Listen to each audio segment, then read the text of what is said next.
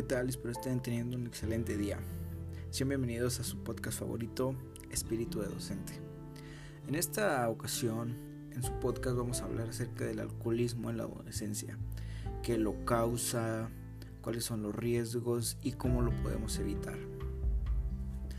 Para comenzar, hay que dejar en claro qué es el alcoholismo. Bueno, la OMS, la Organización Mundial de la Salud, considera el alcoholismo una enfermedad crónica, progresiva y que a la larga es mortal.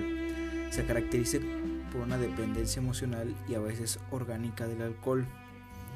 En un momento determinado, todos, absolutamente todos los alcohólicos se enfrentan a los mismos problemas básicos. Eh, con esto nos referimos a que estén mendigando por el valor de una cerveza o se encuentren ocupando un puesto ejecutivo en una gran compañía.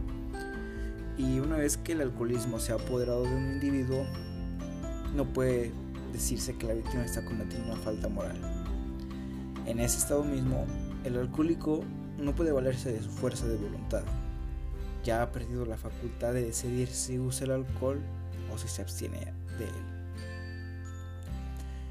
Hoy en día vivimos en una época que es muy común ver a cientos y cientos de jóvenes embriagándose y nos puede parecer de lo más normal.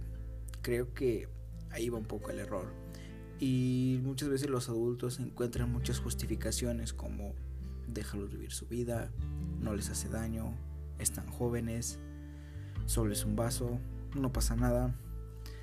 Creo que ellos mismos están manipulando. Vivimos en una época donde los padres prefieren que tomen con ellos a estar bebiendo con desconocidos, según ellos como una medida de prevención. En mi opinión personal, una verdadera medida de prevención es no incentivar al alcohol, uno como joven crece y se desarrolla en un ambiente donde beber alcohol es muy normal. Así de mal estamos. Incluso si tú no compartes ese gusto, muchas veces eres excluido de un grupo social. En el libro de La Juventud y Drogas del autor Fidel Garza, se menciona que los jóvenes empiezan a beber desde los 15 años de edad. 15 años, una edad muy temprana.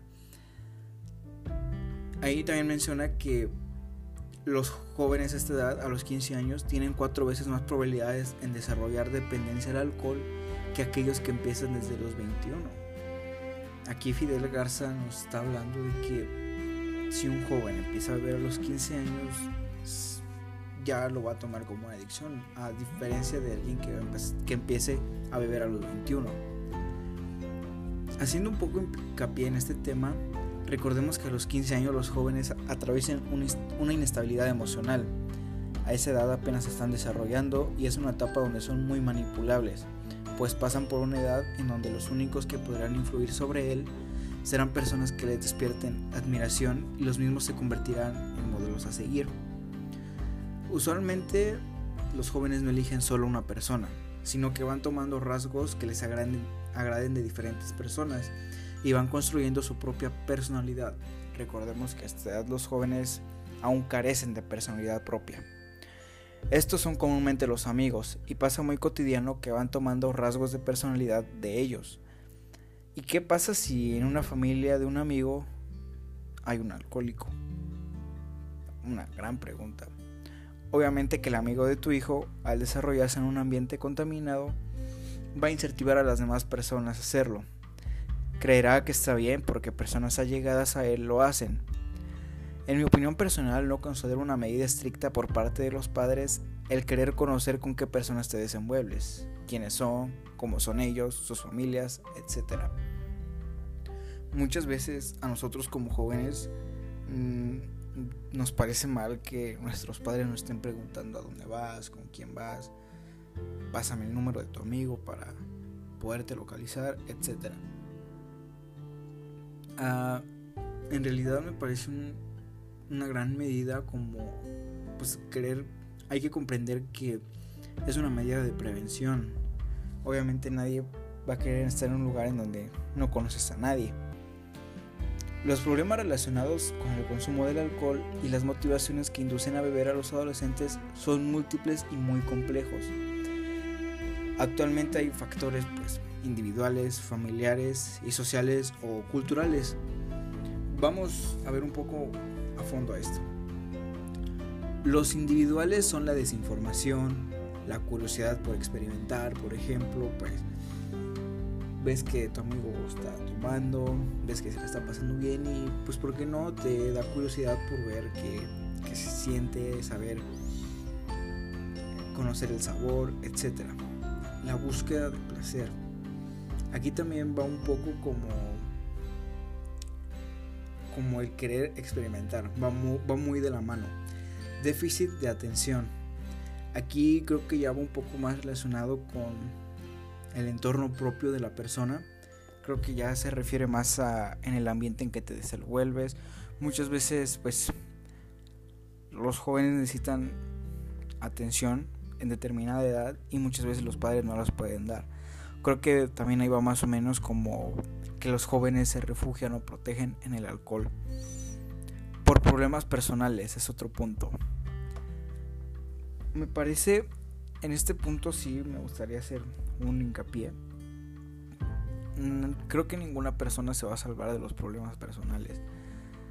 Aparecen cada día en mayor o menor magnitud y creo que ya es decisión propia o fuerza propia el saber si podemos con ellos o no.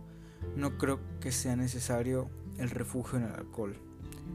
La baja autoestima, la búsqueda de placer, la aprobación social son más factores en cuanto a lo individual que son los que incentivan a los jóvenes a beber, a tomar alcohol. Con los factores familiares está la influencia, la relación con la familia. Mucho depende cómo te llevas con tu familia. Conozco muchísimas personas que no son tan allegados a ellos y que sí toman el alcohol como un refugio, ¿no? Como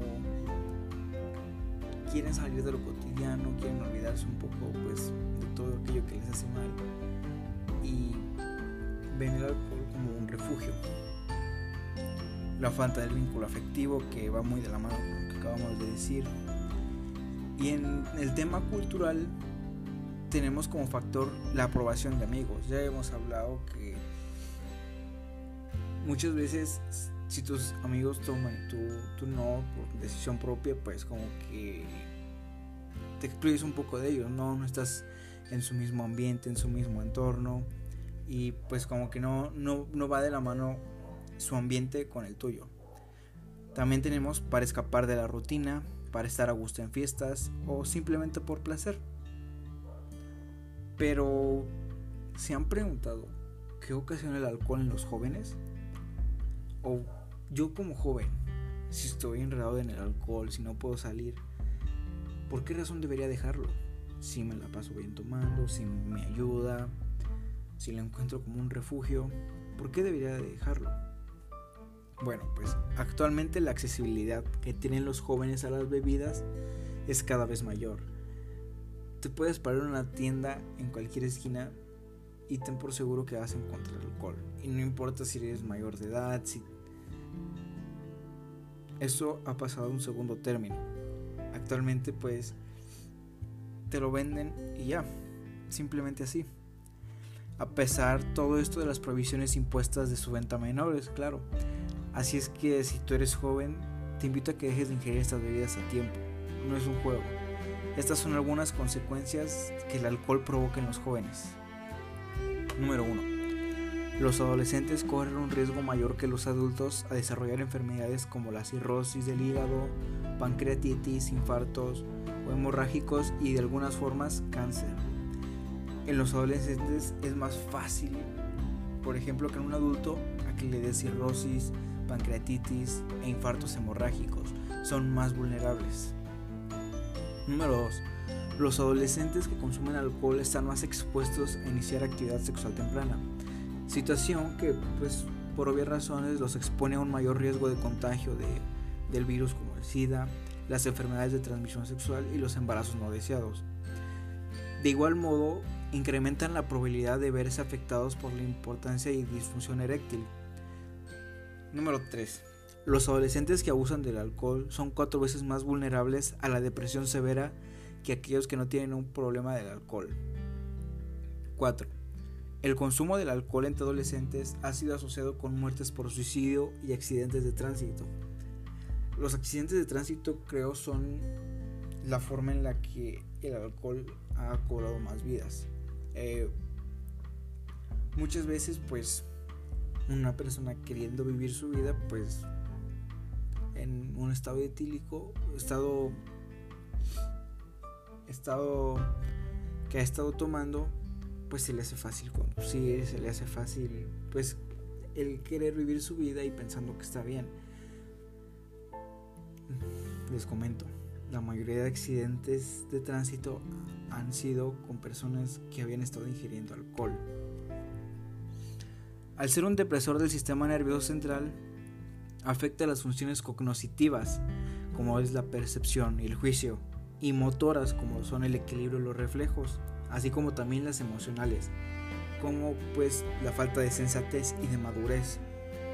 También el alcohol afecta la absorción de nutrientes en el intestino delgado, siendo esto contraproducente para el periodo de crecimiento en el que se encuentran los adolescentes. El alcohol incrementa la vulnerabilidad de los jóvenes frente al consumo de otras sustancias adictivas. Con esto nos referimos a que si tú como joven empiezas a tomar alcohol, cada vez se te va a hacer más fácil pues ir probando cosas nuevas que son dañinas para tu cuerpo. Puede involucrarse en riñas callejeras, en pandillas y en actividades delictivas. Ese también es un punto muy importante. El inicio de consumo de alcohol en la adolescencia incrementa la probabilidad de padecer trastornos de personalidades. Incrementa el doble de riesgo de ser alcohólicos antes de los 24 años. Esto va un poco de la mano con lo que habíamos mencionado. El comenzar a beber a temprana edad, aún no tienes una personalidad como tal. Careces de personalidad, no, no la tienes bien definida. Vas recogiendo un poco de la personalidad de las personas con las que convives, pero no es propia tuya. Es como si a, final de cuentas no te conocieras. También las personas sufren alteraciones de las relaciones con la familia, compañeros y maestros. Este es un punto que creo ha sido el que mayor exposición tiene para la, para la prevención de la temprana edad del alcoholismo. Llevan a personas que han perdido a su familia, han perdido dinero, han perdido todo, que están en la calle por el alcohol, que ya no tienen nada, que lo han perdido por una simple enfermedad o adicción que ellos mismos pudieron prevenir. También hace que sufras alteraciones en los procesos de memoria y aprendizaje. Esto lo hace con cambios cerebrales, tanto a nivel funcional como estructural, y con diferencias del daño observadas en jóvenes producidas por los diferentes patrones de consumo. El cerebro del adolescente pudiera ser más sensible a los efectos dañinos del alcohol que el de los adultos, pero es incuestionable que la exposición a temprana, edad, del alcohol es un claro predictor de una posible dependencia al alcohol en edad adulta. Personalmente no me imagino cómo debe ser el no poder despertar sin tener una botella de alcohol a un lado, el no poder disfrutar la vida, salir a pasear, correr, caminar, etc. sin antes haber ingerido alcohol me sentiría como si no fuera libre, como si algo me faltara. Todo esto lo podemos prevenir. Créanme que de verdad se puede prevenir. No no es por sonar repetitivo, pero sí creo firmemente que si se incentivara más a los jóvenes a que pues por ejemplo aquellos que se refugian en el alcohol hay otras salidas, pues pueden asistir con un psicólogo, una persona que los escuche, que no, no es la única salida, que siempre para todo hay solución y no precisamente es una botella de alcohol. Cerrando con este podcast, yo los invito a que si tú que me estás escuchando eres un adolescente o incluso no un adolescente, un adulto y sufres de esta enfermedad, no dudes ni tengas miedo en pedir ayuda. Actualmente, así como decimos que es muy fácil conseguir una botella de alcohol, pues también tenemos la fortuna de tener muchísimas más opciones como medida para rehabilitación. En muchas ciudades también hay muchos centros de rehabilitación de drogas, de alcoholismo. No se debe sentir pena alguna al pedir ayuda. Al contrario, creo que es digno de admirar que haya personas que desean ayudar y que tienen el valor para pedirla.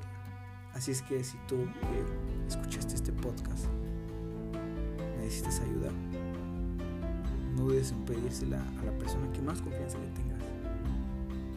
No tengo dudas en que te ayudará. Bueno, así concluye este podcast este día.